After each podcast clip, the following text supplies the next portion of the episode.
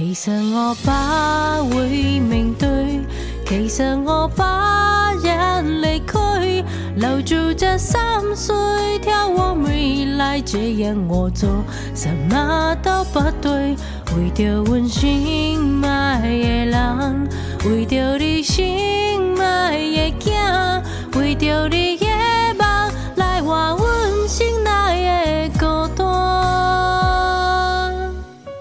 各位听众朋友，大家好，欢迎回到为你点歌，我是海苔熊。今天的节目最后有一个小彩蛋要送给大家，所以大家千万不要快转哦。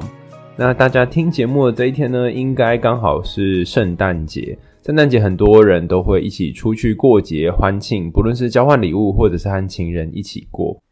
但是很多人都忽略了，最近刚好也是季节转换的时刻。家里如果有一些年长的长辈，或者是有一些身体状况比较不好的亲戚朋友，大概都是在年末，然后即将要踏入下一年的时候，有一种年关难过的感觉，然后常常要跑医院啊，甚至就我的外公吧，还有爷爷，都是在过年那段时间过世的。那今天要点播的这个故事呢，其实也是讲一个亲人离开哦，不对，应该是两个亲人离开的故事。那先前我们有点播非常多的故事，都是跟情人有关。那圣诞节也经常跟情人绑在一起。但这一集我想要从另外一个角度跟大家谈谈有关于失落跟家庭亲情这件事。尤其是我不知道有没有听众是你从以前到现在的长大过程，大部分都是你自己一个人靠自己长大的。可能很早爸爸妈妈就不在身边，或者很早你的家人就已经离开了你。这个离开可能是物理上的离开，也可能是物质资源上面的离开，就是你得靠自己赚钱养自己。还有可能是情绪上面的离开，你大概没有办法有太多的心情，或者是呃自己发生的事情可以跟他们分享。那还有一种可能是他们就完全生命离开这个世界上，可能从你不知道几岁时候开始，爸妈早就已经不在了。你或许是隔代教养长大的，也或许是家里面其他亲戚带大的。那因为寄人篱下，或者是跟一些比较远的亲戚一起生活，其实你知道不太能够依靠他们，那甚至你也尽量希望不要麻烦到别人。因此，很多时候如果可以靠自己的话，你就靠自己。那如果你也有这样的情形，或是过往有类似的经验，那今天的节目还有今天的故事，或许可以打到你内心的某个地方。今天写信来的这个伙伴呢，名字叫做飞提。刚刚大家在节目一开始听到这首歌，就是飞提点播的黄小琥的《心爱的人》，他在描写他跟父亲之间的关系。那如果大家有去上网看这个 MV 的话，可能会有点看不懂，因为 MV 是用电影去剪接而成的，有一点破碎跟凌乱。但不得不说，吴孟达在 MV 当中，应该说电影当中演得非常好。推荐大家去 YouTube 看黄小琥《心爱的人》的 MV，然后也非常推荐大家去看看这部电影。好，那我们就废话不多说，进入今天的点播啦。大家可以找一个舒服的姿势坐下，我们要念今天的信件喽。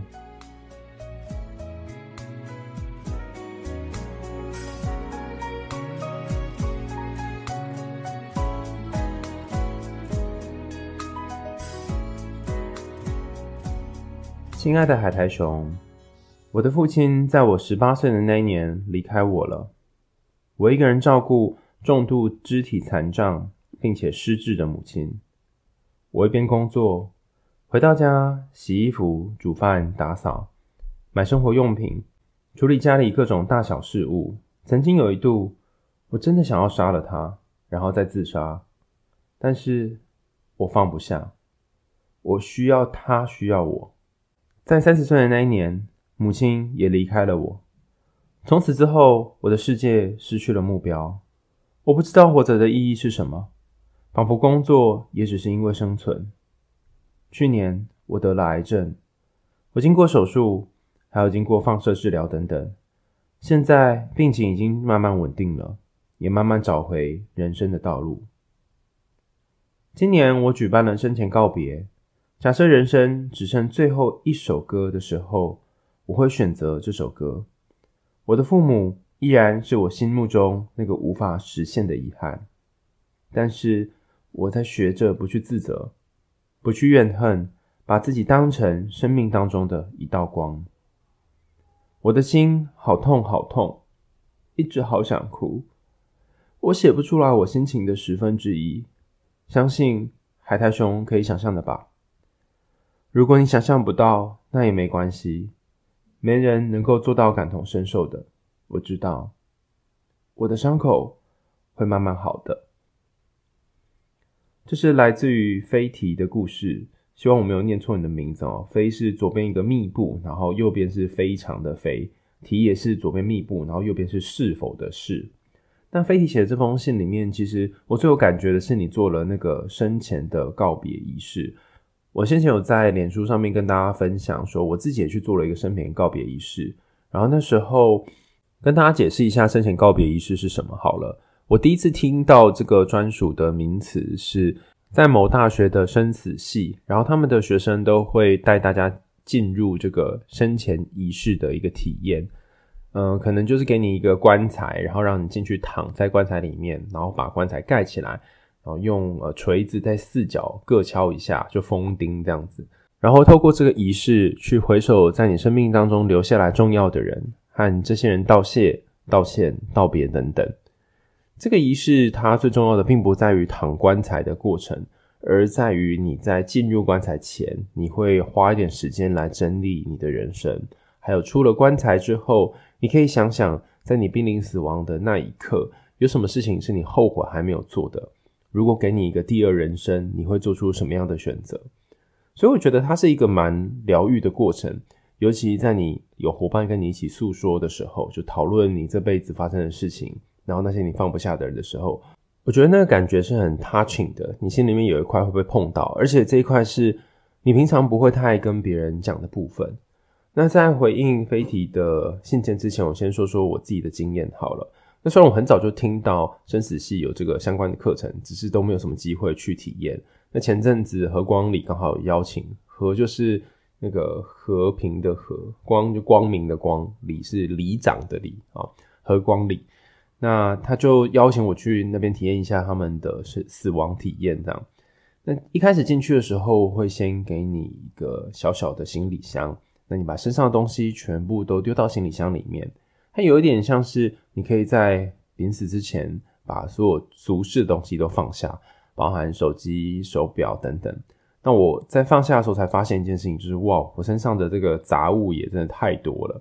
如果大家有平常看我社群的一些照片，就会发现我脖子上面通常都会挂各式各样的项链，然后不同时期会放不一样的。有一段时间我还会挂那个 USB 充电线，因为我很害怕我的手机没有电。那久了之后，我就觉得，诶、欸，这好像没什么机会用到。然后再加上换了那种手机可以充电的壳，所以就把它换成其他项链。那我现在目前脖子上面挂的项链，是我跟我的研究所的同学们，哈，就是几个好伙伴，写论文的伙伴，然后一起弄的一个项链。然后上面是有点压克力做的，有一座小小的山，然后山上面有小小的云雾，所以每次看到它的时候，就会想起这一群可能跟我不在同一个县市，但是一起奋斗的伙伴。然后我的右手戴的手表是有悠游卡功能的手表，因为我很讨厌每次进捷运站的时候需要那边掏钱包，然后大家说要等你。然后我换了很多很多个品牌才找到这个手表，很多人都用 Garmin 的，可是因为我就是很容易把 Garmin 的手表摔坏，所以后来我就没有用这个牌子。那 Apple Watch 又会没有办法使用悠游卡功能。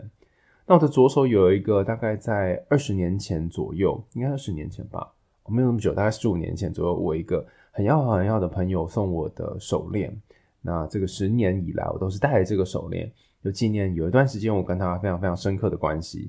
那现在他已经在国外变成别人的人妻了，可是我就觉得啊，那时候有他跟我一起度过那段日子，我真的是很幸运，所以就一直戴着这个手链。那整体而言呢，我身上大概就是这三四样东西呢，有时候还会戴戒指，有些时候会戴其他的手环等等。那我的包包里面装了非常非常多各式各样会用到不会用到物品，包含护手霜啊、雨伞啊，然后充电线就有好多个啊。好，大家如果看我的新书就知道我有十支滑鼠等等，所以我是一个 俗事很多需要放下的人。我记得那天我去的时候，他就会请你把袜子换成里面的纸滑袜，因为里面是木头做的地板。所以你要进去的时候，如果你穿一般的袜子，很容易就会滑倒。那人生已经走到最后一段旅程了嘛，所以总不能在最后一段滑倒，所以他就送你一个小小的纸滑的袜子，下面有橡胶，然后你可能踩的时候就会每一步都很稳。然后那天天气很冷，所以我穿了非常多的衣服，所以你会发现我那个行李箱里面几乎是装的满满满，各式各样的东西，然后很重的包包，会有一个类似礼仪师的角色，有点像是咨询者，然后陪你一起走这个旅程。类似生前送行者吧。你会跟随他的引导，然后到里面一个小空间，这个空间里面有放非常非常多的玩具啦，然后书啊，就是一些生前你可能会看到的物件。那当然不可能把全部的东西都摆在这里，所以它是一个象征。他就会问你说，如果在生命的最后一条路上，然后你可以带一些东西到你的棺材里和你一起带走的话，你会带什么走？我想把这个问题也送给大家，大家可以想想看，如果只能带三样东西，你会带什么？那因为现场的东西很有限，所以我就选了几个。第一个我选的是一本书，那是我很喜欢的村上春树的作品，叫做《影子》。如果大家对于这本书故事的内容兴趣的话，可以上网搜寻《海苔熊心里话》啊。另外一个 podcast 里面有介绍这整个故事在讲什么。那整体来说，就是如果你被你的黑暗的部分给拖走，然后变成一个影子的样子，被影子给主导的话，那很有可能你的人生就会进到另外一个你完全无法想象的领域。所以我们要好好的去看着自己的影子，然后也不一定一说就是真的要把它切割开来，你要跟你的影子，就是黑暗面维持一个好的关系。哦，对，它其实不是村上春树的作品啊，是村上春树推荐，然后也很喜欢的一本书，应该是时报出版的吧。然后那个插图非常的精美，大家可以上网搜寻一下。然后我还选了一个小小的娃娃，这个娃娃我忘记是某个卡通里面的可爱娃娃。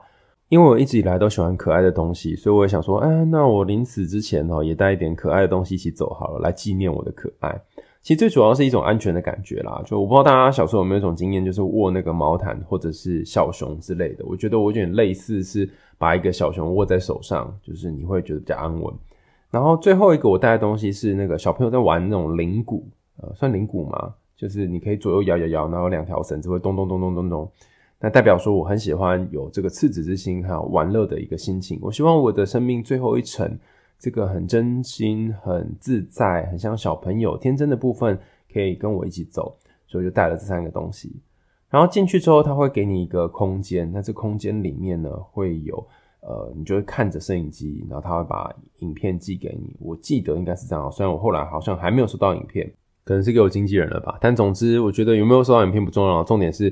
你终于有一个机会可以回顾这一生经过的许多人事物，还有那些陪伴你身边的种种美好的回忆等等。所以我觉得刚好你有一个空间可以去说这件事。然后在这空间里面有一个人哈，他就坐在你对面，他会问你一些问题啊。这就是刚跟你一起走前面那一段路的那个咨询师，他问可能你生命当中最重要的人是谁，然后你有什么想对他们说的话等等。其实你就是有一个大概一个多小时的时间，可以去做人生回顾、自我揭露。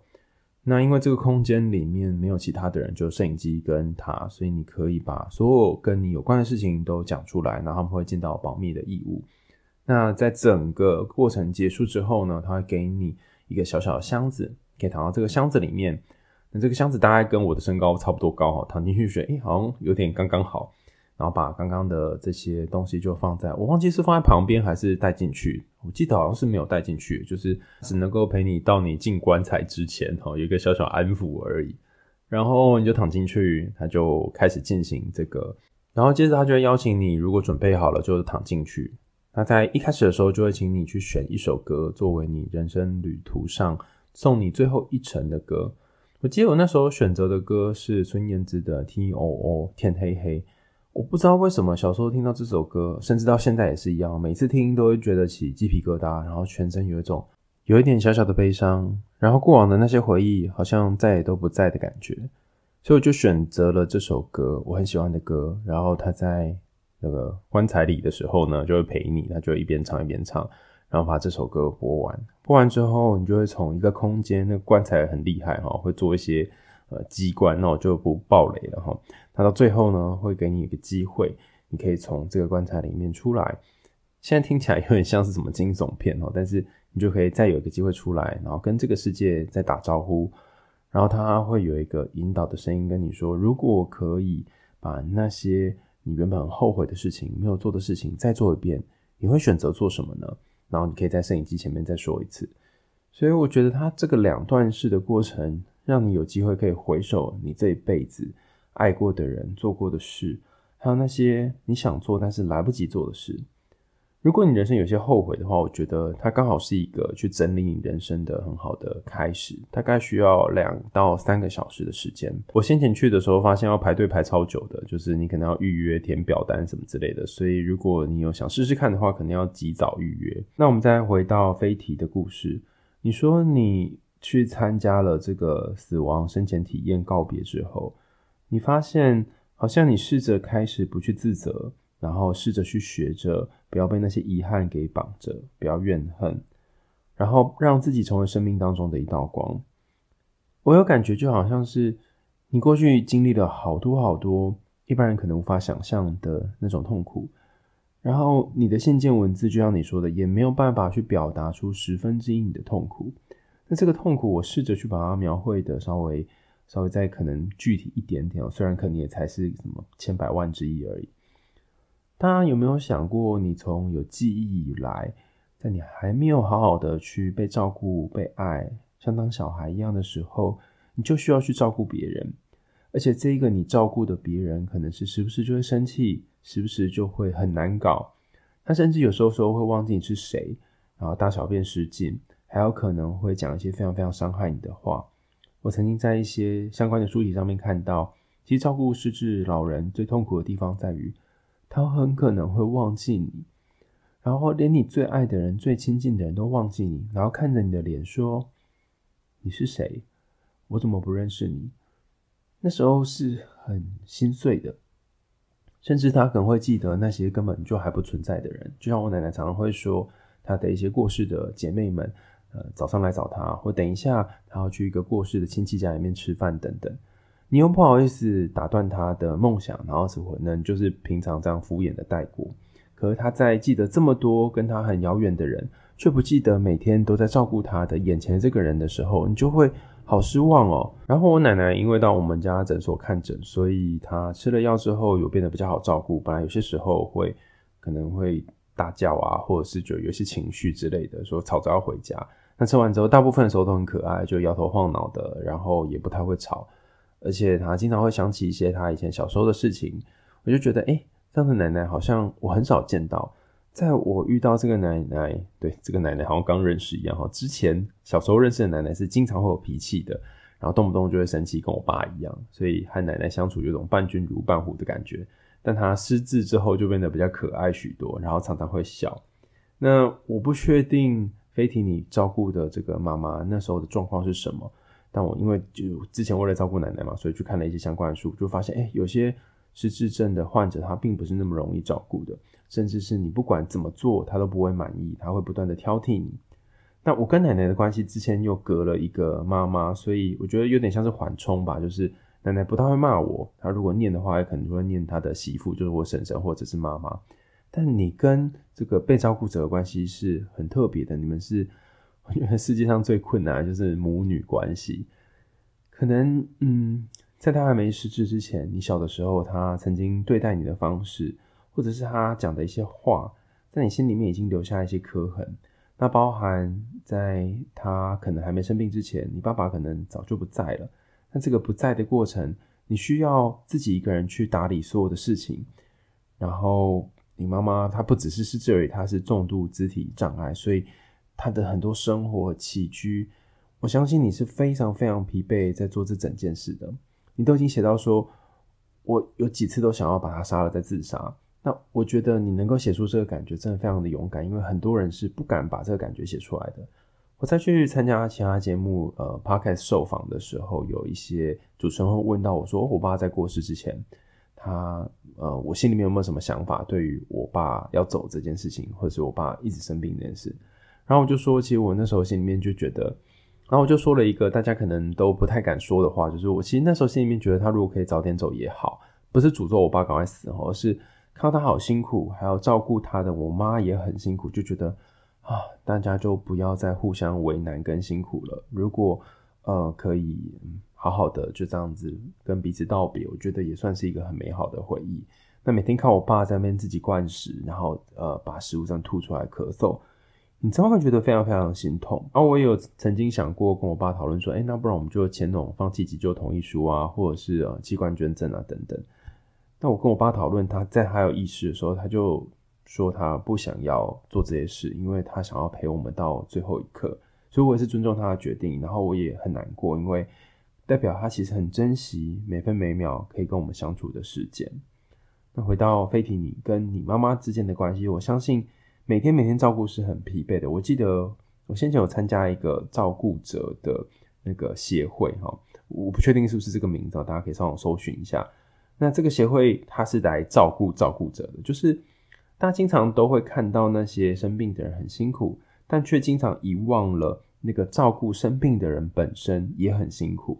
他可能同时白天要工作，或者是身兼两三份工作，因为有时候医疗非常庞大，然后还要照顾家人，可能请看护也不能二十四小时，就算你有喘息服务，那也只让你稍微休息一下而已。所以这整个过程是。我觉得没有照顾的人可能无法想象那是多么大的负担。那这个负担可能分成几个不同面向。第一个是你可能都要当一个人体的监视器。人体监视器的意思就是说，因为你不知道他随时会发生什么事，然后他甚至只要起来，然后去做任何的事情都需要你的协助，所以你就有点只能在他旁边，然后做你的事情。可是你要动不动的就去注意他有没有一些状况。我有遇过一个朋友，因为他呃在照顾他父亲在医院照顾的时候。啊，父亲一直想要喝水，然后还是要做什么事情，然后他那时候刚好在打盹，然后一直没有注意到，结果父亲就从床上面跌下来。那后来因为出血，所以就整个回天乏术。然后他非常非常的自责，他就想说，如果那时候他不要打盹，不要睡着就好了。可是换一个角度想，他其实已经好多天都没有好好睡了，除了白天工作很累，然后还要加班到七八点，然后来跟看护替换时间之外。其实他根本没有自己休息的时间。然后晚上大家如果去医院睡过，知道那个陪病床也是非常的难睡。所以，呃，他最后虽然知道说自己已经尽力了，但是还是有很多很多的自责跟懊悔。第一个困难就是你需要时间上花很多心力在他旁边。但第二个照顾者最常见的心很累的地方，是我们刚刚前面谈到的，他情绪上面可能生病的人就不会太好，包含他的身体的气味，还有各式各样各方面都是在一个不是很舒服的状态。你可能会被他的情绪影响，甚至你可能会被情绪勒索。那我觉得情绪影响最多的地方在于，这个人如果他是生活无法自理的，甚至他很多事情都需要靠别人的，他会有一种自我厌恶，他会厌恶自己说：为什么我把自己活到什么事情都可以靠旁边的人？为什么我没有办法自己做？我不想要麻烦别人，但是我逼得不得不去麻烦别人。我想要什么事情都自己来，你为什么要限制我？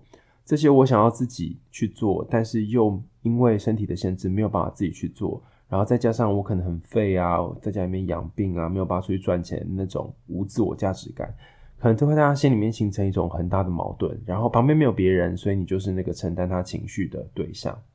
所以除了时间上面被限制之外，然后你的情绪上也会被对方影响。那第三个，我觉得是整个过程当中最辛苦的一个部分，就是。你跟这个被照顾者之间的心理上状态上面的纠葛，包含他可能讲的一句话，或者是你看着他每天每天变得更苍老，然后你对他又爱又恨，就很想要一拳把他打死，但是又觉得很不忍心，因为你也照顾他好久了，然后看着他好像嗯状况一直没有好转，可是又要一直吃药，然后可能会咳嗽啊，然后身体怎么样都很不舒服啊。其实你心里面会很心疼，然后你会想说，可不可以就到这里就好了？我们都不要再辛苦了。但是你又知道，呃，碍于种种道德啊，然后心里面上两难，你又知道不能够这样做。所以我觉得最后这个是心里最纠结的压力。那这三个压力组合起来，就变成，呃，你好像也没有办法跟别人说，甚至是你去讲，其他人也不见得真正能够懂。那之前有一系列研究在调查说，到底什么样的人会变成家里面的主要照顾长辈的人？他发现，如果你是家中最小的那个女孩，就女儿，或者是你是未出嫁的女儿，就很容易把这个照顾者责任揽在肩上，或者是刚好就落在你的肩膀上。我觉得多少跟我们这个社会重男轻女的一个刻板印象有关。可能男生就会说，哦，那你就出去赚钱。那甚至是我们会期待说，哦，女生你就是要认真的去学会怎么样去照顾家人，然后。呃，把一个家维持好是女生最基本的责任等等。可是这个很不公平的刻板印象，就会让女生想要离开家变得非常非常不容易。比方说，我外公外婆在生病那段时间，几乎都是我小阿姨照顾的。然后我爸在生病的时候，也几乎都是我妈在照顾的。幸好我奶奶之前有存一笔钱，所以她现在的看护费是她自己用自己之前存的钱来支付的。否则的话，我真的很难想象我妈可能一边工作，还要一边照顾她，那是多么困难的一件事。我想跟飞提说，一直以来你辛苦了。你在信件里面谈到，不论是跟妈妈一起生活，或者是照顾她，都是很大的压力。然后每天处理那些琐碎的事物。我相信你几乎都快要喘不过气来了。可是，当你长期人生都是为了其他人而付出的时候，尤其从爸爸走的十八岁，一直到妈妈在你三十岁的时候离开，这将近十多年的时间，都是你在陪他一起度过的时候，突然从你的人生里面抽走了这样的对象，你不再有一个付出的目标，其实你会有一种空虚感。你可能会想着，那我再来要做什么？如果我没有一个需要我的人，那我跟这个世界上面的连接是什么？那我觉得刚好这个机会也是你人生重新开机的时候。如果你有开机过的话，就知道说早年要开机就会需要很长的时间嘛，包含你可能需要等待它跑一些资料啊，然后你要等到那个 Windows 的画面一出来，这些种种的过程都是一段很漫长的旅程。所以我觉得这也刚好是一个让你重新整理这辈子。如果你没有爸爸跟妈妈在身边，那么接下来你想要为自己做点什么呢？如果那些本来需要你的人不再需要你了，那你还需要自己的什么部分呢？你可以为自己做哪些事情呢？你的梦想是什么呢？你想去实践的地方是什么？讲虽然是这样讲，但是我们可以发现，飞提在后来呃家人过世之后，很快就自己身体也癌症。那我常常都会想说，诶，为什么会突然癌症呢？可能某一个程度上，过去那些所有的压力都被压抑着。然后一直到妈妈离开之后，你才敢让这个压力呈现出来。所以，呃，这个癌症的因子，我或许然后就它长期已经在你心里面很久很久，或在潜伏在你身体里面很久了。只是你以前是没有办法生病的，只有在妈妈离开之后，才好好大病一场。那我会有这个联想，是因为我之前每次在段考考完试之后，都会大病一场，感冒什么之类的。因为你知道，在那个时候肾上腺素跑满你全部的身体，你就不能生病，你得要撑过那个时候。这首有黄小琥所演唱的《心爱的人》，其实讲的不只是心爱的人，也可能是让你内心很纠结的人。你可能想着他有好多的情绪，有好多的话不敢跟他讲，但是又有一些东西是你多么希望在他离开之前告诉他的。或者是在他生前的时候，你曾经告诉自己说，怎么样都不要跟他讲这件事。在他离开之后，你才有点后悔，后悔自己为什么当时没有讲清楚。飞提，你说我的心好痛好痛，一直好想哭，但写不出来自己的十分之一。我想要给你的一个小小建议是，如果哭不出来的时候，就不要逼自己哭吧，因为这一辈子你已经逼自己太多太多了。逼自己在一个可能充满很多压力的地方，不断的去照顾家人；逼自己在很多的时候需要勇敢坚强，尽管你那时候好想要休息，好想要脆弱；逼自己在许多的时候没有把内心的话讲出来，因为你知道就算讲了也不会有人懂；逼自己在好多个晚上可能一边哭，但是一边又不能够哭，然后把眼泪擦干，继续去做你该做的事情；逼自己用家人的需求当做自己的需求。我希望你可以在这人生的呃转泪点上重新去看看，如果你不逼自己，然后给自己一点轻松的话，可以做点什么呢？然后这个想哭也是一样，其实如果真的哭不出来的话，那不给自己一点时间，去再多写一点文字，就像你在这封信里面谈到的一样，透过书写这些文字，透过一点一点的去累积你对自己的自我叙说，你会慢慢看见，原来这个光还在你身上。它并不会因为你的爸爸或妈妈的离开而消失。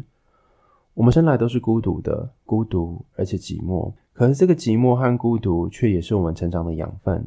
当你意识到没有人能够陪你一生的这一刻开始，你才能够陪伴自己一生。想起好像有点灰暗哦，有点难过。但是因为今天刚好是圣诞节，所以我也想要把一首歌送给你，以及送给在空中一起陪我们走过好多个春夏秋冬的听众们，这是 KP 给大家的一个小礼物，是他演唱的一首有关于圣诞节的歌曲。那它是一个有点类似搭讪的歌曲，让你觉得有点内心甜甜的感觉。所以我希望把这个甜甜的感觉也带给所有在空中陪我们一起的伙伴们。在节目的最后，如果你有想要投稿的歌曲，或者是你有想要说的故事，都可以点选下面的链接投稿你的故事哦。然后，如果你想要得到我们专属的小布章的话，你也可以写下面的表单，然后写下你的收件资讯，我们会尽快寄给你。我们为你点歌，就下次见啦，拜拜。花万重山，云雾中飘飘荡荡。再见你，再见爱，再见了故乡。颠簸中左顾右盼，唯一不变的是依然的倔强。回首不堪，往事虽由浓转淡，想见你。也许是奢侈的愿望，沿着伤却流露假装。或许你已经将过去全都遗忘。其实我把会面对，其实我把眼泪亏，留住这三岁，眺望未来。这样我做什么都不对，为着阮心爱的人，为着你心爱的囝，为着你